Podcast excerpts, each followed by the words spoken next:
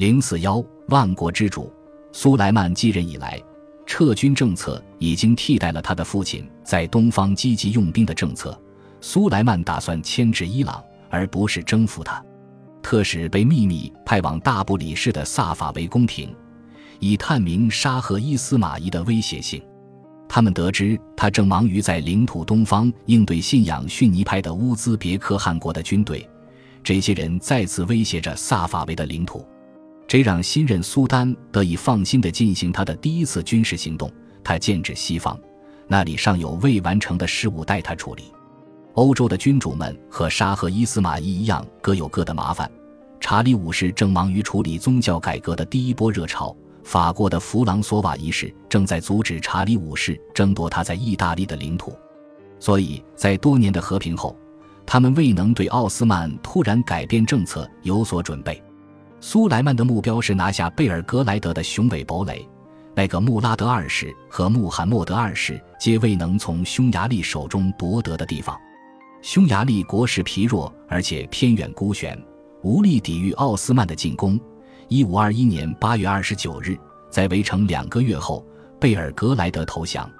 部分守城者希望留在城中，但被强制驱逐至伊斯坦布尔，定居于七塔堡一带。一些人原先定居于多瑙河与萨瓦河间蛇状的西雷姆地区的村镇和堡垒，现在则被迁至盖利伯卢半岛。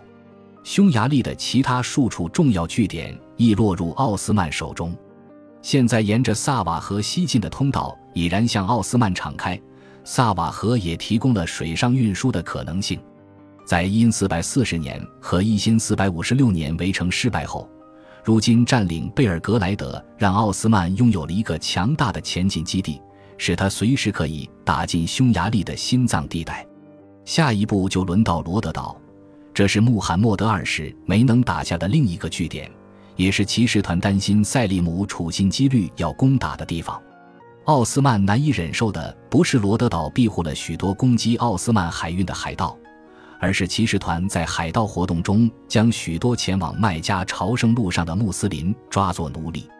从罗德岛逃出来的人控诉他们受到的非人对待，那些逃不走的或缴不出赎金的人最后常惨死罗德岛。这一次，苏莱曼亲自领军，围攻持续了五个月。一五二二年十二月二十日，奥斯曼接受了罗德岛的投降，骑士团损失惨重，但被允许自由离开。从巴尔干半岛和安纳托利亚来的移民立即抵达，占据了这片地方。骑士们扬帆西去，却寻不得容身之处，直到一五三零年才在荒凉的马耳他岛落脚。那里不过是一块软软的砂岩构成的礁石，还是查理五世的恩赐。条件是他们要负责守卫西班牙在北非的黎波里的前哨站。征服罗德岛让奥斯曼离完全控制地中海东部地区更近了一步，但是他们却没能开发罗德岛在商业和战略上的可能性。威尼斯的特使彼得罗泽诺几乎立刻就看出了这个疏失，在一五二三年写道：“苏丹没有好好利用罗德岛。”这个区域的大型岛屿里，现在只剩下塞浦路斯和克里特没有落入奥斯曼手中。塞利姆一世攻打马穆鲁克大胜，给帝国带来了新的臣民。这些人的历史与之前奥斯曼征服的其他民族的历史都不同。奥斯曼攻击拜占庭和巴尔干半岛上的基督教王国，某种程度上是受到圣战这个概念的鼓舞。因为穆斯林的职责就是将伊斯兰的统治施加于非教徒身上，在安纳托利亚，奥斯曼占领的小国家跟奥斯曼一样，是由土库曼血统的穆斯林分享着共同的文化。马穆鲁克则需要奥斯曼用不同的方式对待，因为大部分人口虽然都是穆斯林，但是这些奥斯曼的新国民却是阿拉伯人，他们的文化和传统较为古老，且与奥斯曼的大不相同。马穆鲁克被征服后，迅速被改编成奥斯曼辖下的几个省份，目的是建构一种友善关系，鼓励他们的新臣民相信奥斯曼秩序的自然性。从1519年颁布的叙利亚的黎波里省法典的前言，我们可以看到苏丹如何追求王朝法治化的端倪。法典声称，这个省过去由暴君统治。但是真主将其手中的权力夺下，并交予更值得托付的统治者奥斯曼。法典指责马穆鲁克辜负并滥用真主托付给他们的权利。相反的，奥斯曼的统治会在苏丹领导下进入一个法治的时代。苏丹已拥有许多伟大的真主通常才具备的特质。任命被征服国家的优秀人士担任管理工作，是奥斯曼为顺利接管权力采取的另一个手段。塞利姆挑选了一些曾配合奥斯曼的人掌管大马士革和埃及省。之前马穆鲁克的大马士革总督詹巴蒂加扎利继续留任，前马穆鲁克的阿勒颇总督卡亚尔巴克被派往开罗担任埃及总督。但是塞利姆一死，詹巴蒂加扎利马上发动了一场叛乱，反抗他的新主子，宣称自己拥有主权，并和罗德岛的医院骑士团建立了外交关系，要求他们提供陆军和海军支援。这暴露出奥斯曼在新近征服的马穆鲁克地区的软弱，而马穆鲁克在罗德岛东方，两地相距只有几天航程，这成为苏莱曼攻打罗德岛的另外一个诱因。他派出一支军队镇压叛乱，詹巴蒂被杀，卡亚尔巴克死于1522年。苏莱曼的妹夫牧羊人穆斯塔法帕夏接任埃及总督。1524年。新一任奥斯曼总督艾哈迈德帕夏发动叛乱，企图重建马穆鲁克王朝，自己做统治者。穆斯塔法帕夏挫败了这次阴谋。苏莱曼认为这十分令人恐惧，特派他的宠臣大维齐尔·伊卜拉欣帕夏治理埃及，重建法律和秩序，并监督这个法典的制定。伊卜拉欣帕夏原本是威尼斯人，出生于爱奥尼亚海边与科孚岛隔海相对的帕尔加。后来被奥斯曼人抓走，在苏莱曼担任萨鲁汉王子总督时，与苏莱曼在马尼萨的家中服侍。苏莱曼继承苏丹之位后，几乎立刻表现出他对易卜拉欣的偏爱，为易卜拉欣在伊斯坦布尔古罗马竞技场的原址上建造了一座雄伟的宫殿。皮里穆罕默德帕夏在塞利姆时期就开始担任大维齐尔，苏莱曼即位后，他又继续工作了几年。之后，苏莱曼指派易卜拉欣接任大维齐尔一职。他只是苏丹家中一名高级职员，且从未做过维齐尔一职，如此擢升实在非比寻常。叙利亚和埃及动乱之后，权力由马穆鲁克移交给奥斯曼的过程变得更谨慎周密。一五二五年制定的埃及法典以安抚人心为基调，目的在于取悦本地人民。并保障他们不受外来奥斯曼军队过度的骚扰，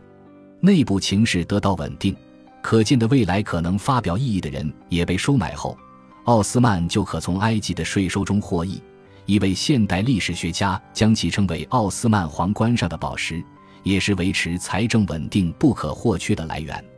奥斯曼治下的埃及省和之前的马穆鲁克王朝一样，都要负责筹办每年穆斯林到麦加朝圣的活动。但即使要为此项活动和维护伊斯兰圣地花费大量税收，每年仍有让人眉开眼笑的税收盈余送往伊斯坦布尔的奥斯曼中央国库。伊卜拉欣帕夏为奥斯曼在埃及的统治打下稳固的基础之后，他们现在可以更加有力地保护帝国在阿拉伯海、红海和波斯湾的商业和领土利益。巴耶济德二世曾经给马穆鲁克提供海军援助。因此，奥斯曼的船长们对这些水域并不陌生。在马穆鲁克还统治埃及的时候，葡萄牙曾经派遣舰队进入红海，由此带来的香料贸易上的税收损失，沉重打击了埃及经济。易卜拉欣希望奥斯曼船只能在红海安全航行，因此命令瑟尔曼雷斯在苏伊士准备好一支舰队。后者呈上一份报告，详述了葡萄牙人在印度洋沿岸的飞地。以及也门和红海沿岸港口的富裕资源，并建议积极出兵占领这些地区。另外一位赞成进军印度洋的航海家是海员兼地图绘制师皮里雷斯。在1516至1517年，塞利姆一世率军走陆路攻打埃及期间，他曾率领部分舰队为其提供后勤补给。在1524年，他也是易卜拉欣帕夏赴埃及旅程中的领航员。皮里雷斯曾向塞利姆展示了一张他自己绘制的世界地图，以及他写作的一本海军手册《航海之书》。这本书详述了地中海周边各海域和沿岸的航海信息。序言是对葡萄牙人在印度洋的活动的分析。一五二五年，易卜拉欣在埃及仅待了几个月，就回到伊斯坦布尔。他将这本手册的最新版送给苏莱曼，期待苏丹也能和他一样，希望在印度洋扩张。在易卜拉欣之后，精力充沛的太监苏莱曼帕夏接任埃及总督，并在这一职位上服务了十二年。葡萄牙人经常攻击奥斯曼朝圣者和商船，这使奥斯曼人担心他们会占领圣地。虽然苏莱曼帕夏为此组建了一支苏伊士舰队。但是他们几度向伊斯坦布尔请求协助，得到的却只是不咸不淡的回应。奥斯曼人计划在1531年挑战葡萄牙人在印度洋的霸权，但这次行动却被推迟了，因为枪炮弹药要用于地中海的行动。无疑受到了太监苏莱曼的鼓动，奥斯曼于1531至1532年开始在红海和尼罗河之间挖一条运河。目的在于给香料贸易提供一个葡萄牙人伸手难及的航路。威尼斯当时的编年史家兼档案管理人马里诺·萨鲁多的日记提到，有几千人参与该工程，但他最终也没有完工。本集播放完毕，感谢您的收听，喜欢请订阅加关注，主页有更多精彩内容。